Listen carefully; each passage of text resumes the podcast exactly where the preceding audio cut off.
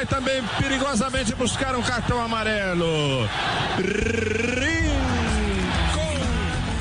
Profesor Jorge Luis Pinto, buenas tardes.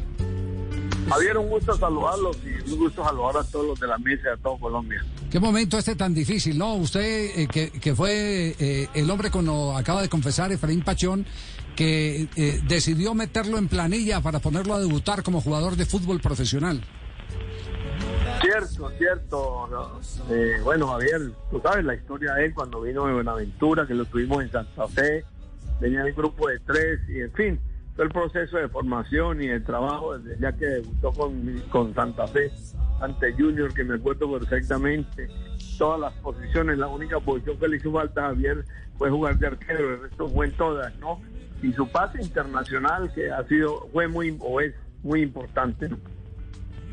Fue una especie de Ruth Gully, ¿cierto? ¿O es un eh, pues, como futbolista? Porque ahora ese eh, Freddy tiene eh, tiene eh, su vocación de entrenador, pero como futbolista fue una especie de, de Ruth Gully eh, que te jugaba, te, podía ayudar a los técnicos. Esos son los jugadores polivalentes que les que les resuelven un montón de situaciones, pero con tanta calidad le podía jugar no solo de 5 o de 8, de 10 o hasta de centro delantero. Por supuesto, Javier jugó de centro delantero y ese día hizo un gol contra el Junior 3 a 1 en Bogotá. Ese día, después otro día lo puse de marcador de punta, otro día lo puse de central y lógico, la, la posición ideal de él era el 8, ¿no? Que lució por todo el mundo. Acuérdese bien, Javier, que él ha jugado en las grandes potencias del fútbol. No tuvo suerte en el pasaje por el Real Madrid porque me contaba que ese era un caos y vino la parte de ahí de racismo y toda la cosa, ¿no?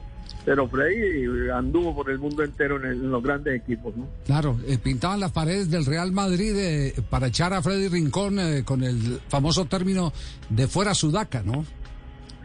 Sí, sí, me acuerdo que me contó mucho de lo de su técnico Iglesias, que él no lo pudo defender ni respaldar y que se burlaba todo el mundo de él, que era un caos y entonces que él resolvió irse de ahí porque no veía futuro, ¿no? Ya, usted lo tuvo asistente millonarios. Cierto. ¿Qué tal como técnico? Como bien, veedor. Bien, está empezando, ¿no? Él tiene mucho mundo futbolístico porque pues estuvo en Italia un poco de años y estuvo en Brasil en los grandes equipos como Corinthians, como Palmeiras y Cruzeiro y todos esos. Entonces yo pienso que Freddy tiene mucho fútbol, ¿no?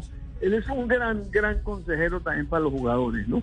Por su imagen, por su mundo futbolístico, por todo el pasaje por Selección Colombia, que me parece que el jugador accede mucho a él, ¿no? Sí, eh, eh, en el grupo que usted tuvo ahí en Millonarios, ¿era el que, el, el, el, que hacía de puente entre el técnico y los jugadores? Sí, Javier, sí. Él es muy allegado a los jugadores y lógico, los jugadores lo quieren mucho y lo admiran mucho. Y pues la estampa de Freddy para cualquier eh, hombre del fútbol en Colombia es, es de atractivo, de imagen, de, de respeto, ¿no? Y él pues dentro de su forma de ser también es muy agradable con ellos.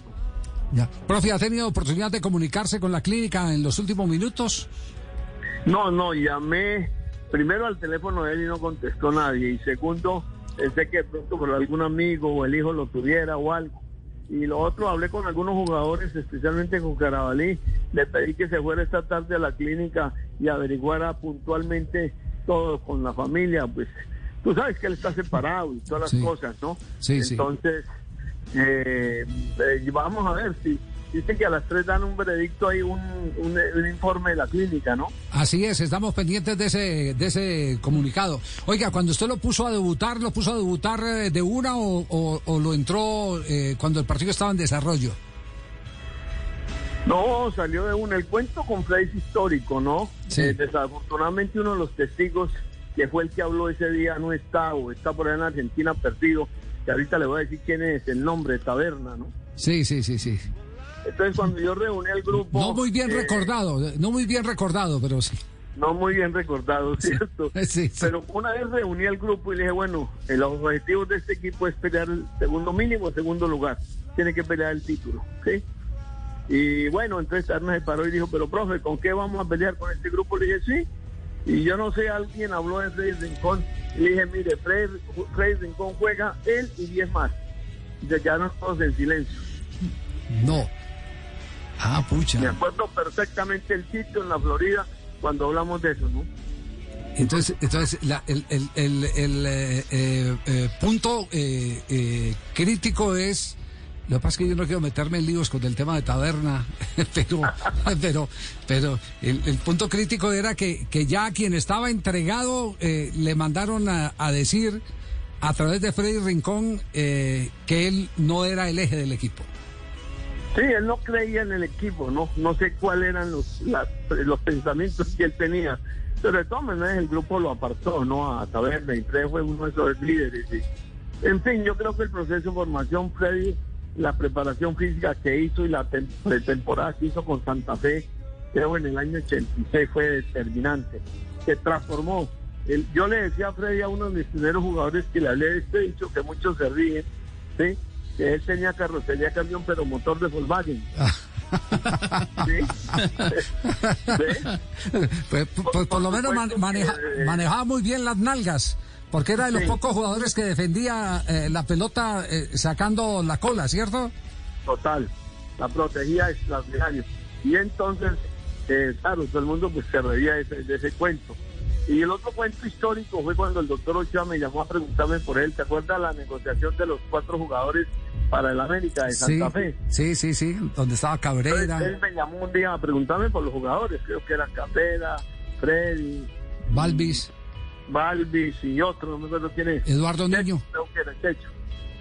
Y le dije, médico, ¿usted sabe quién puede marcar a Freddy Rincón? Y el médico me contestó, sí, claro, profe, no, no, es con el biotipo que tiene no lo marca nadie. ¿Ve? Entonces, esa anécdota estuvimos con él, ¿no? No, qué deleite eh, recordar todo eso tan fascinante eh, que encarnaba como jugador Freddy Rincón, hoy debatiéndose entre la vida y la muerte por eh, el accidente de esta mañana. Por eso, Pinto, estaremos pendientes. Cualquier cosa también se la estaremos comunicando a través de Blue Radio para eh, el conocimiento de la gente que, como usted, ha tenido que ver en la vida de Freddy Rincón. Muchas gracias por atendernos, eh, profe. Dios quiera que sea así y me informan, por favor, gracias. Muy bien, gracias al profe Jorge Luis Pinto.